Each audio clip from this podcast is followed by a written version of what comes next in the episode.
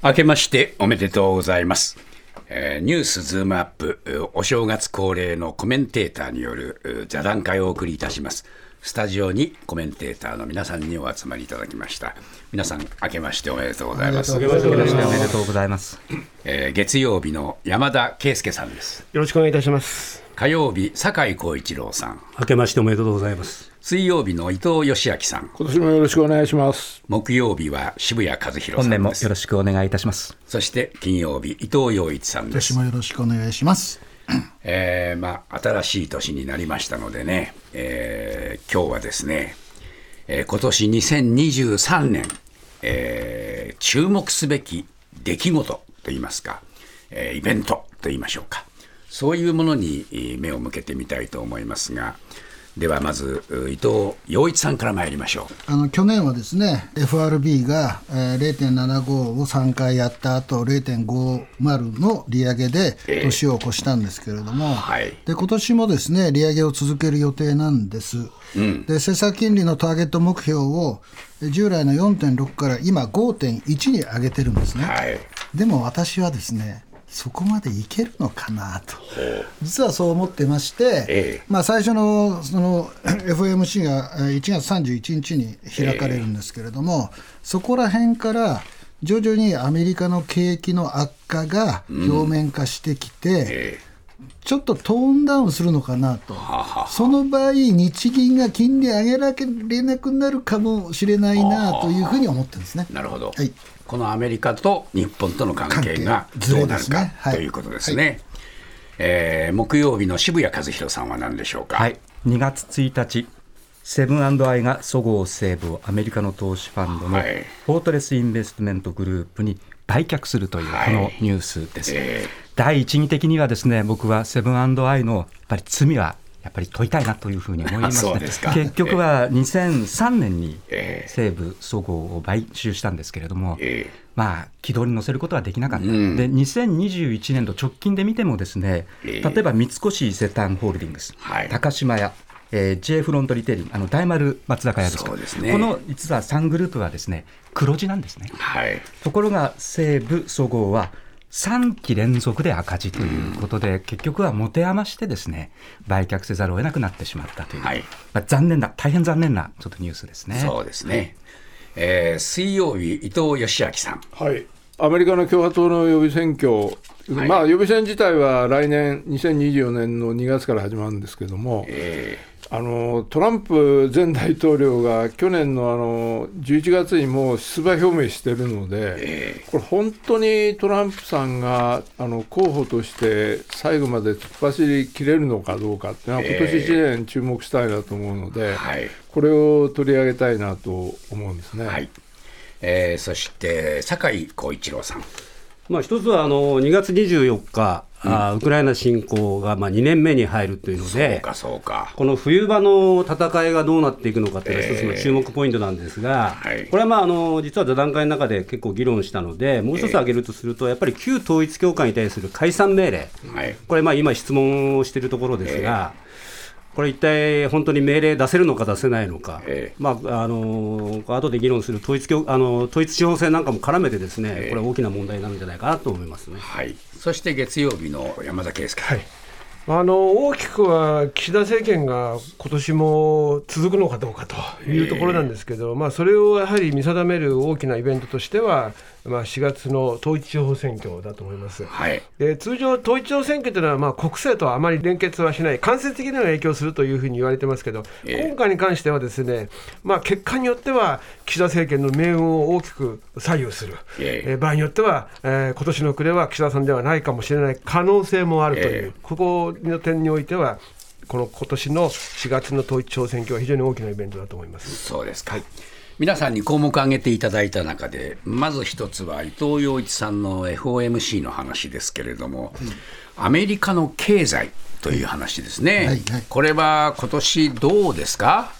結構減速すると思います。減速。それで、えー、あの極めて高い確率でリセッションという単語が使われるようになると思います。はい、リセッションというのは、2四半期連続のマイナス成長ということですよね。はい、で、パウエルさんは、まあ、トップなんですけども、うんはい、リセッションが必ずしも必然ではないという言い方をして、避けられうるという話をしてるんですけれども、私はね、もう4点を4を超えたところから住宅建設とかものすごく減速してきているし、消費も落ちてきているんですね、はい、それをあえてまた5%の上のところまで短期金利を持っていくという話は、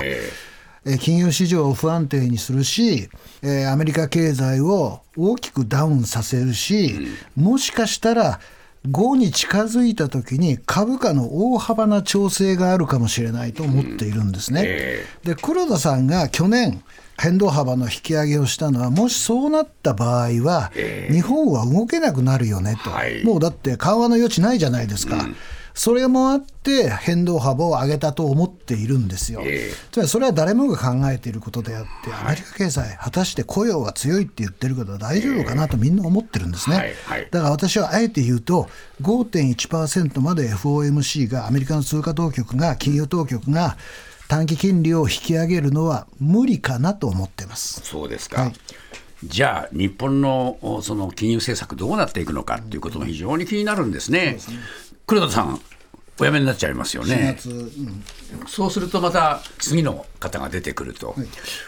この整合性はどうなるんです？そうなんですよね、今、2人名前が挙がっていて、えー、今の日銀の副総裁の雨宮さんという方と、えー、それから今、大和総研の理事長をされている中曽さん、これ、元、あの副総裁だったんですけど、はい、どうも雨宮さんが、うんと一歩リードしてるんじゃないかというですね、ええ、そんな日銀ウォッチャーの声も聞こえてきています。でこの雨宮さんはですね、昨年秋の記者会見の時に、え、もう出口戦略はやっぱり考えざるを得ない。出口戦略っていうのはですから、超金融緩和からまあ利上げをしていくっていうこういう意味ですね、考えざるを得ないというふうに言っていますが、言っていますが、あの僕も今年はですね、アメリカだけではなくて EU もそれからイギリスも中国もなかなか景気が厳しくなっていく中で、当然日本も影響を受けます。はい、ですから、きちんと金融緩和からの出口を見出せるかどうかはですね、うん、ちょっと分からなくなってきているという、そういう状況ですね。そうですか。酒井さんどう見ます？吉井さんがおっしゃったように、あのアメリカが、まあ、経済が悪くなる、日本は何って言われてるかというと、前半悪いんですね、うん、で後半は少し盛り返すんじゃないかって言われてるんですが、えいずれにしても黒田さんが新しい総裁に変わる頃っていうのは、えまあ、賃金は5%ぐらい上がると思いますけども、経済はちょっと厳しい状況になるので、そうすると、結果として黒田さんの緩和策っていいんじゃないのみたいな議論が湧き起こると思うんですよ。だけど、やっぱり出口は出口としてやんなきゃいけないので、その時にですね、この中曽さんっていうのは非常に真面目な方で、一本調子でお話しなさるので、まあ難しい。天宮さんはちょっと口八丁なところが終わりだっていうので評判だから、いわゆる口先介入とかですね、まあいろんなこの表現の仕方で、いわゆる金融界を動かしていくんじゃないかっていうので、この雨宮さんになった場合はですね政策としては大きく変わらないけども、うん、やはりこう雰囲気を変えていくんじゃないかっていう今期待感があると思いますね。そうですか、えー、吉明さんどう見ますか？これ日本のこのねアメリカと日本との関係でいう。あのアメリカ、間違いなく影響を受けるのは間違いないんですけども、うん、あの一つ、やっぱり今年のポイントとして押さえておかなければいけないのは、去年、中間選挙があって、来年、大統領選挙があって、その狭間の年なんですよね。えーそうするとあのアメリカの景気、確かにあのあんまり良くなる要素がないんですよね。えー、なんだけど、えっと、政権としてじゃああの手こ入れをどの程度するかっていうことになると、うん、やっぱ選挙っていうのはないと、あのそれほどあのドラスティックな手は打たない可能性が強いんですよね。はい、そうすると今年はね、なんとなくその狭間で景気がある程度あの低迷しても、それは、えっと、放置してた方が、来年のあの大統領選の本番になった時に、うん、手こ入れした時に、そこから上がった方がいいというのは、必ず考えることなんですよ。えー、だから今年っていうのは、ある程度本当になぎでずっとその低落傾向が続くかもしれないなというふうに思いますね。そうですか。山田さん、これ、日本政府としてはですね、はい、アメリカがそんな景気落ちちゃう、日銀も変わる、うん、そういう中で、日本の経済政策ってどうするんでしょうね、えー、これあの、官邸サイドがまだこれを定めきってない印象を受けますね、はあ、あの昨年ですね、遅くないですいや、遅いんですがね、えー、ただ、変動要因が多いってことは、まあ、あの遅いと思うんですが、まあ、これ、政府なりの理屈で言うとですね、えーあの昨年の暮れにその日銀と政府の共同声明の中で物価上昇をこの、まあ、見直すんだ2%の物価上昇率2%を見直すという報道が出たそのリアクションについて2つに割れてるんですね。で一つはやはりいずれはこれを見直さざるを得ない、まあ、金融緩和だからだめだという人がこれ岸田さんの近いところにもいるんですが一方で別の岸田さんに近いことを人に取材してみるとまだとてもじゃないけどそんな経済情勢は甘くないでしょうと。でこれは日銀の総裁が変わっても大きく変換できるわけがないという。でこれ役割分担というよりは今のところ岸田さんの耳のそばには2つの声があってそれをどう選ぶかというところについてはまだ私は岸田さんは新しい金融政策に踏み込む方にこう軸足を置くのか置かないのかはまだ決めてはいない。遠い目標としては財政規律なんですけれども近いところでは私はまだ岸田さんは、まあ、迷ってるというか注視してるんだと思います。陽一さんに伺いたいんですが、はいそんなに日本経済はまだ弱いですか？弱いです。弱いですか？日本企業が弱いから。この前この番組で言いましたけど、うん、こんな円安になったら日本企業安いから買っちまえっていうのがね、えー、出てくる。つまり魅力的な企業があれば、うん買われるはずなんですよ、買いにくい、でもそれなかったっていうことは、えーね、僕はだからね、2%の、ね、合意とかね、そんなどうでもいいんですよ、僕に言わせれば。うん、もっと財政政策、金融政策、あと企業のそれぞれの政策をマッチングして、えー、日本企業の力をどう強くするかっていうのを大筋で作ることが経済政策だと思ってるんですよね。えー、2%とかどうでもいいことに力使わないで、えー、そっちやってくれよと、岸田さんもね、新資本主義って何なんだ、それ一体と、えー、僕は常に思ってるんですよね、はい、日本の経済が弱いという、まあ、その認識に立つとするとですね、はい。じゃあ、これから先、えー、日本とアメリカとのこの金融の差っていうものは、どうなっていくのか。まだ円安になるんじゃないですか、まだ円安。またね。円安。はい。はい。これはどう見ます？酒井さん。まあ、円安の問題っていうのはあの、やっぱり物価の問題とか、えー、やっぱり庶民の生活を直撃しますから問題なんですけども、マクロ的にはまだまだ円安って、あの企業を利益を出してくれるので、あのそこに頼っちゃいけないんだけども、円安の方がまだまし。あそうですえー、あの円高っていうのはですねやっぱり、あのー、これデフレ経済を進行させるしあんまりいいいいことは日本にとってないんじゃないかなっていう気もするんですけどね。小柴さんどうですか？僕はちょっとそうではないなというふうに思いますね。うん、あの今円安になって何が起きてるかというとですね、昨年なんですけれども貿易赤字が増大しました、はい、でこれまで日本は貿易赤字でも経常収支が苦しいならいいじゃないかとこう言いましたけど、えー、ついに経常収支も赤字になりました、だから国府が円安一つの理由で流出しているんですね、えー、で円安の背景にあるのは金融緩和なんですけれども、その金融緩和の結果、じゃあ何が起きたかというと、ですね黒田さんが日銀総裁に就任してから、実は日本の潜在成長率って下がってるんです。うん、潜在成長率っていうのは、日本にあるすべての生産手段を再稼働、フル稼働させたときに、どのぐらい GDP が伸びるかということなんですけど、黒田さんが就任された2013年は0.9%あったのが、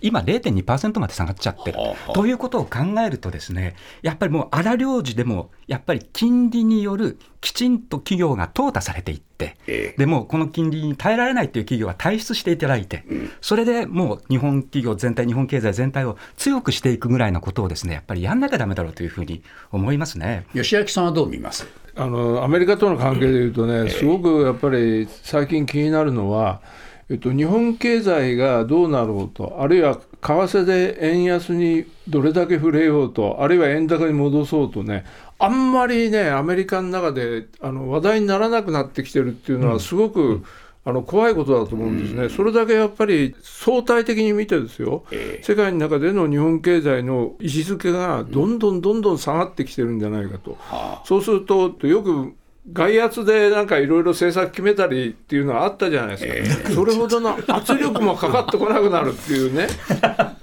こういうことにななりかねないなというふうに思うんですよね。山田さん、はい、外圧も受けない政政治は、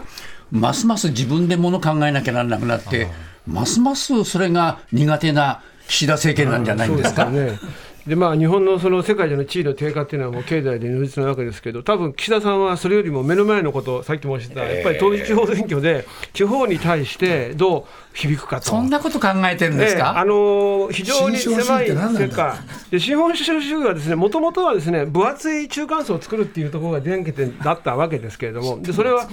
それは分配にねこの軸足を置くっていうところですから成長も交えたのでよく、うん、どこを見てるか分からなくなって今岸田さんた多分自分では新しい資本主義っていうのは定義的に自分でできないと思うんですけれども。困りますよそれ。とりあえずね今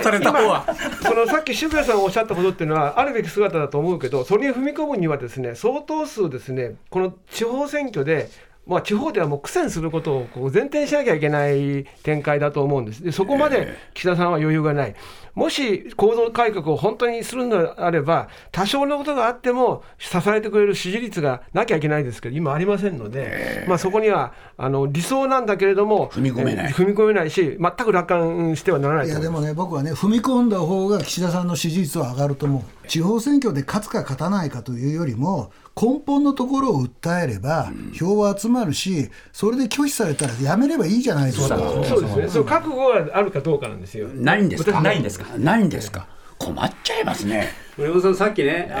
のいわゆるインフレ率2%の議論とか、円安の議論あったけども、やっぱり一番大きいのは、与治さんが言うように、企業が投資するマインドを持つかどうかだと思うんですよ。うん、で、渋谷さんがあのアメリカは中長期的にね、やっぱりあの環境とか投資するようなこう計画をいろいろ立ててるって言ったじゃないですか。いや、岸田政権だってグリーントランスフォーメーションっていう難しい言葉でね、言ってんだけど、じゃあ企業があれを見てですよ、あお金俺らもグリーンにいっぱい出そうっていう気にはならないんですよ。だからね、そこの政策だと思うんですよ。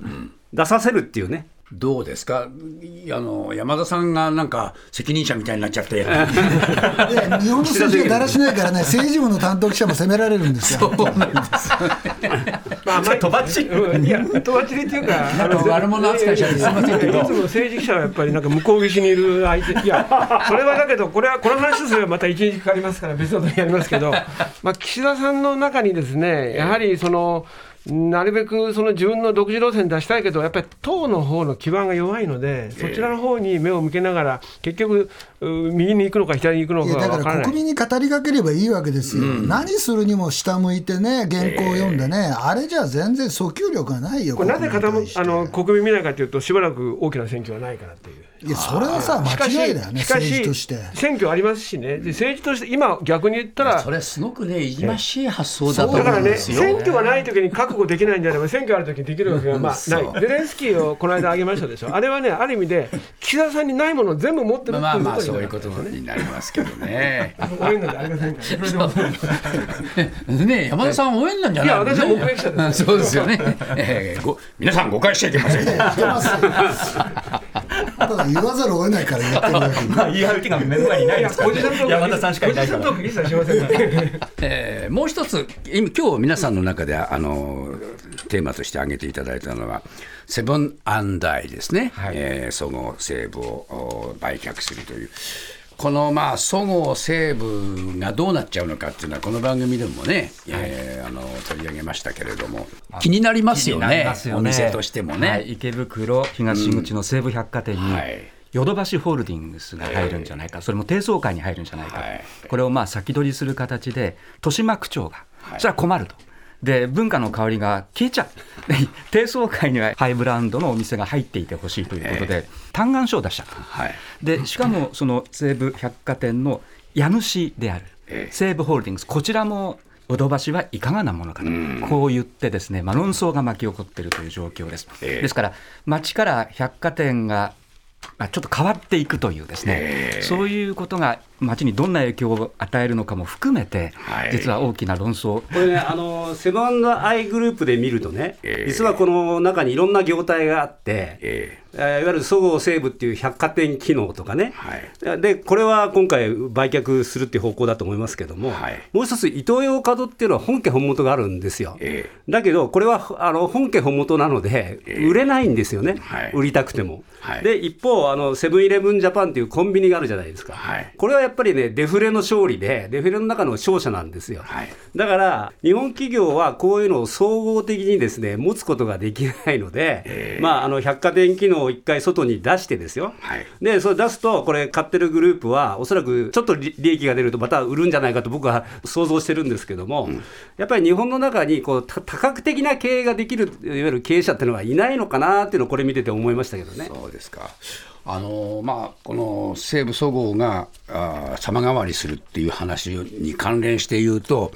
今年ずいぶんこの街の様相が再開発って言いましょうかね、うん、そういう形で変わってくるっていう年でもあるかなと思うんですよ。はいはい。はい、東京駅もね、はい、安野ブックセンター、そうですね、小学校がビルの中にあるんですから、そそれから新宿も変わる。新宿はね、えー、取材に行きましたよ、私。はい、そしたら西武新宿の横にね、うん東急歌舞伎町タワーっていうのが4月14日にできます、はい、これものすごく面白いのは、えー、ゼップが入るんですよ。あのコンサートホールね、はいはい、でその上にシネマがあって、えー、その上にホテルが2つ入るんですよ、高いホテルと安いホテル。安いホテルはね歌舞伎町をテーマにしてるんですよ。つまり部屋に昔の歌舞伎町の写真とかグッズとか、えー4月14日にできたら絶対行きてえなと。新宿の東口に高層ビルってのは初めてです、はい、なぜだったら西口は山ほどあるんだけど、えー、大体都庁があるじゃないですか。これ相当高いあのえっ、ー、とね48階建てかな。すごい高いです、ね、すごいです。よこれね東京で最近出現する最も面白いビルになると思います。ああ、そうですか。はい、4月14日。注目ですね。はい、あと今年でいうと3月にあの八重洲ブックセンター、そうですね。これが幕を閉じるということ。まああの2028年度に複合施設ができて、えー、そこに出店するとこういうふうには言ってますし、その間仮店舗でというふうには言ってるんですけど、これが消えるのは書店が消えてくっていうですね、えー、なんか象徴的な風景かなっていう感じはしますけどね。これ吉明さんどう見ますか？あのね僕今の百貨店の話もそれから八重洲ブックセンターもそうなんですけど。ぱそれぞれあの歴史をみんな個人個人が持って思い入れがあるわけですよね、はい、で余一さんが言うようにねそれ全部ぶっ壊して新しいのこんな高いの建った中にこんなもんも入ってるってそういうふうに喜ぶのもいいんですけど これってねあの日本のやっぱり木造文化木で作って燃えてしまってそしたら建て直せばいいという文化とヨーロッパのやっぱり石造りでというか外側だけは残していくんだと。それはみんなやっぱりこの外観に小学校の時あそこ通ったんだ。中学ではこうしたってあの子とデートした。こういうような思い出が全部詰まってるからなるべく残そうって思うか洋一さんのようにいいじゃん全部ぶっ壊してあと新しいの建てりゃいいんだ建てりゃいいんだという地震国なんだからさそんなにだって堅牢なビル建てたって日本はそんなに長持ちしないただやっぱり街っていうのはその文化歴史を担うわけですよ、うん、そこで東京駅はちゃんとそのまま残ってんじゃんまあそりゃそうですけど、やっぱり残せばいいんですよ。あの ー、切ってだって残ってんじゃん。そうそうそう。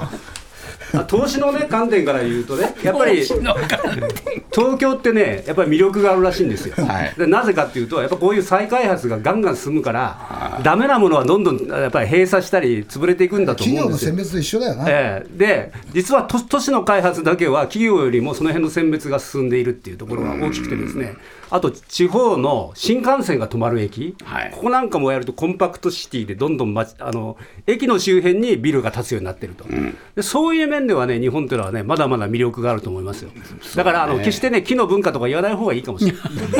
表面上切ってみたいに残すから。木の文化は重要だけどそれは別にさ 東京のど真ん中に建てることないじゃんだって。だからそれ都心にねそういう残すべきものがあった時には残すということは当然あってよくて例えばカナダに行くとあの重要な建物を保護するための大きな建物がもうすぐ外に置いてあるという、あ建ててるっていうのがいくつもありますよね。やっぱりそこは精査しないと 経済の論理だけが優勢でいくと本当に残してもいいものを残さなくなるのとそれからもう一つはじゃあ金儲けの話でいけばやっぱりそれはね人を集める一つのまたまあ、インバウンドでもいいし、国内旅行でもいいんですけれども、そのために移動する人も出てくるのであれば、それは経済効果もあると思うので、あまりにも単純に一直線にですね開発だけで進んでいいのかっていうのは、これは私はあの考えて、いや、言っていいんだけど、一直線すぎるのは私は問題なんか迷ってますね、今、発言がね。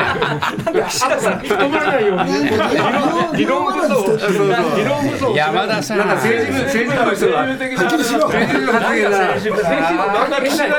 私がこう言ってんだそう。いう時間さ、座談会空中分解しちゃったいやでもまあそういう意味で言うと今年はそういう変貌の年。ということになる1年になるかもしれませんね。